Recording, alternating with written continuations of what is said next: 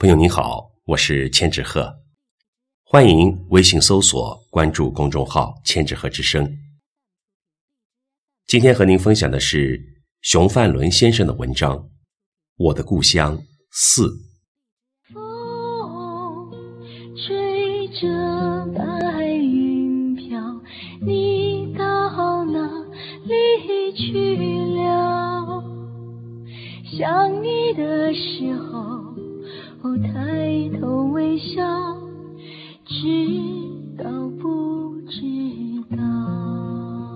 著名的渡江战役，东起晋江，西至江西湖口。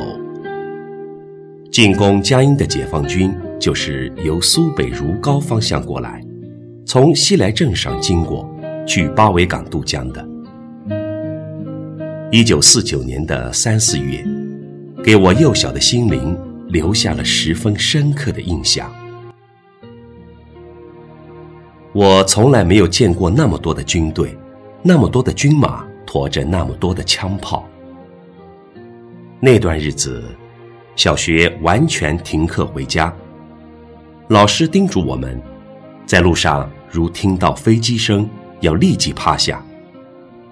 每家都挖防空洞，桌面上用湿棉絮盖上。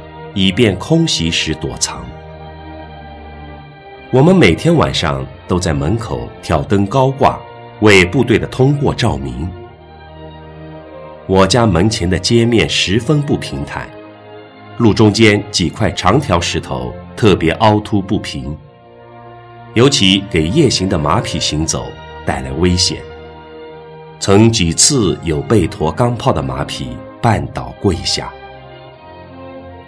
那年我小学四年级，除了晚上帮助大人给部队照明，白天经常去七围弄观看部队通过。尤其新鲜的是，各种各样的马匹，看了特别过瘾。有的是骑兵的高头洋马，从来没有见过那么高的马，比街上店铺门口的屋檐都高得多。许多矮壮马匹。驮着各种机关枪、小钢炮等，那么重的负担，似乎格外令人同情。由于七围弄的木桥太狭窄，时有马匹跌落桥下，将它们扶上岸来，要费相当大的功夫。也许年幼好奇，记得我常去小学操场观看各种马匹。有一次，战士还让我牵着高大的洋马溜达。仰望着那么高、那么大的马匹，我顿时特别的开心。那几天家家都住了部队，我家好像住了一个班。像我家称了稻草，在大门口的柜台里面铺地铺。当时祖父不让他们给钱，部队坚持一定要付钱。过去的西来安。市政轮廓很像一个标准而又完整的 Y 字形。老人们说，西来镇是三里长街，五百户人家。整个街面有东市、西市、北市、中市、南市，其中东市、西市各约一里长，构成 Y 字形的上部两个压叉。北市、中市和南市。连成 Y 字形下部的长长一竖，约有两里多路。在北边的压叉处有一条东西方向的界河，即晋江与如皋两个县的边界划分线。这条河向西与如皋的黄家市相通，向东是与如皋的交港相连，流向长江。当时的界河的河面还挺宽。可以两条商船并排前行，当然那些仅是小型的商船。记得解放初的河面上，船来船往，常见码头上工人们上下忙碌地搬运着商家的货物。近年来回家，这条河不知何时已经被填土成街道了。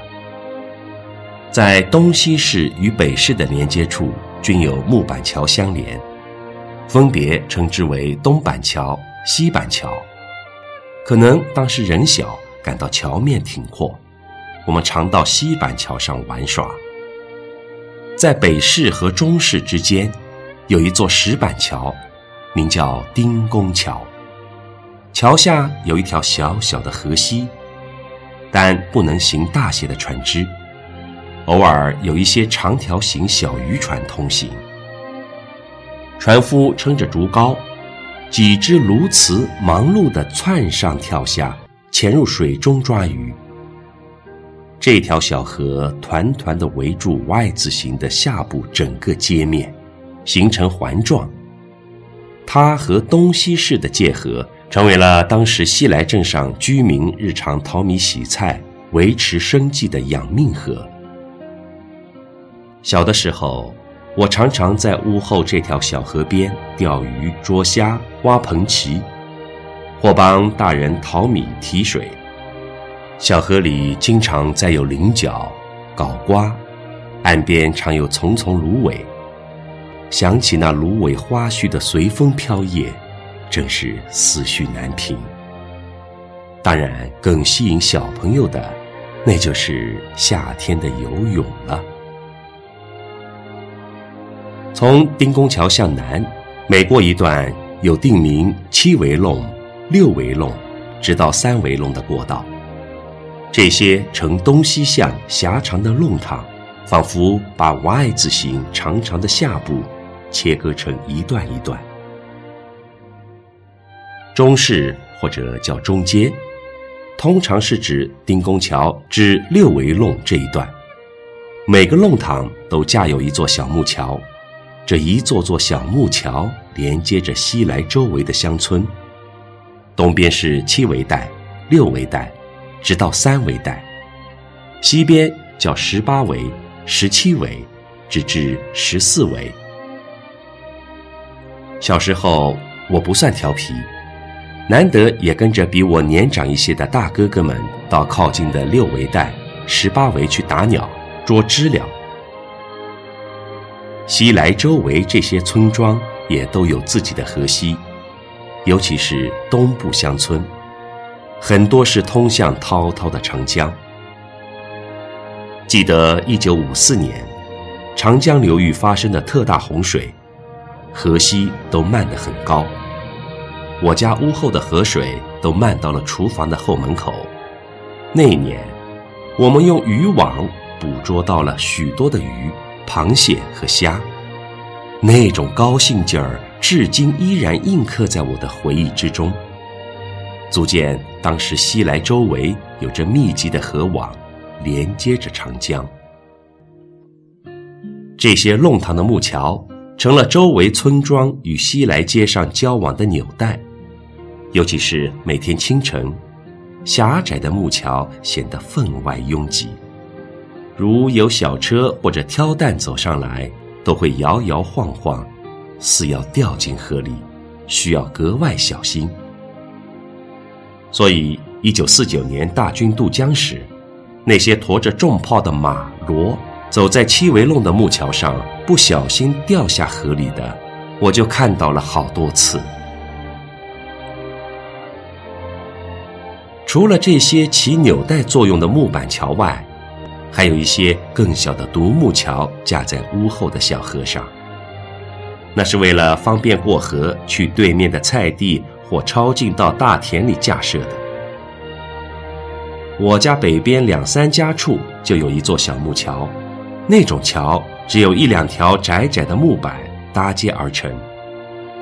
一般农家挑粪或者担麦草过这种桥，走在上面那是需要好技术的。这种桥一般不让小孩走的，稍有不慎就会跌下河去。